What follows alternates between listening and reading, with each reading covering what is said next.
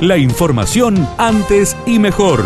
Titulares en AM930 FM93.3. Radio Villa María. Antes y mejor. Policías asistieron a un bebé que estaba bronco aspirado en Villa María. El informe del móvil. Los efectivos de la policía local, alrededor de las 3 de la madrugada, fueron convocados en una vivienda ubicada en barrio San Martín, calle Balcárcel 420. Allí se encontraba una mamá con su bebé de 11 meses de vida. El mismo presentaba signos de broncoaspirarse. Los uniformados realizaron las maniobras de primeros auxilios y trasladaron de manera inmediata al hospital a ambos, resguardado por un cordón sanitario. El bebé quedó en observación para su mejor recuperación en el hospital. Ordenaron la captura internacional de El Pato Cabrera. La fiscal Laura Batistelli cuestionó el escrito presentado por su abogado. No hay un domicilio fijo, dijo a Radio Villa María. Dos acusaciones por lesiones leves calificadas y en una de ellas además tiene uno. ¿Y por qué es importante darle curso al juicio de delitos menores? Porque si no, esos delitos menores normalmente tienen un cabo ascendente el escrito que presentó el abogado ante la Cámara y sobre el cual yo me expedí decía que el señor Cabrera se encontraba jugando dos torneos en el estado de Ohio. Ajá, en Estados Imagina usted que el estado de Ohio es grande. Pero además, pongo en su conocimiento, el estado de Ohio no es ningún dominio. Actúa Interpol, Interpol. a través del Ministerio de Justicia.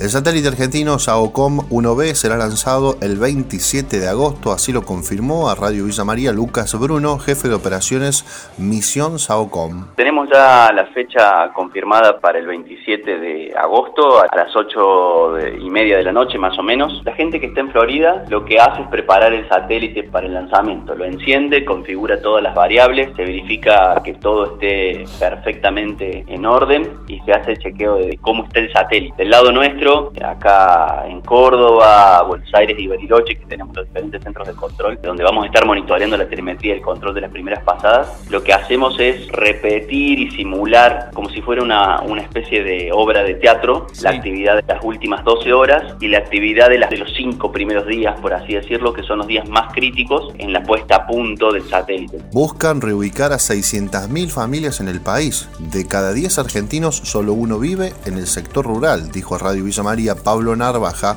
coordinador de la mesa de encuentro. De cada 10 argentinos, solo uno vive en el sector rural, ya que la Argentina es este, prácticamente desde el punto de vista de la población un desierto. Sí. Pero eso también tiene consecuencias, nosotros lo vemos en la mesa de encuentro, hay un- unas consecuencias muy complicadas en los amontonamientos conurbanos de las grandes ciudades, problemas ambientales, problemas familiares, problemas de desintegración familiar, de desestructuración personal, falta de espacio para escuelas, para hospitales, este, acceso al agua, por supuesto que la vivienda, ¿no? Eso ya es prácticamente no tiene vuelta, que no se puede resolver la situación en, esos términos, digamos, de, de tener más del 30% de la población del país en menos del 1% del territorio. Lo primero es la necesidad de generar condiciones para que, primero para que el arraigo sea algo posible, algo real, algo justo. Por eso las políticas tienen que ser de Estado, son políticas de largo plazo. Prevén burbujas familiares para Navidad y Año Nuevo. Hay que trabajar mucho en la prevención, señaló a Radio Villa María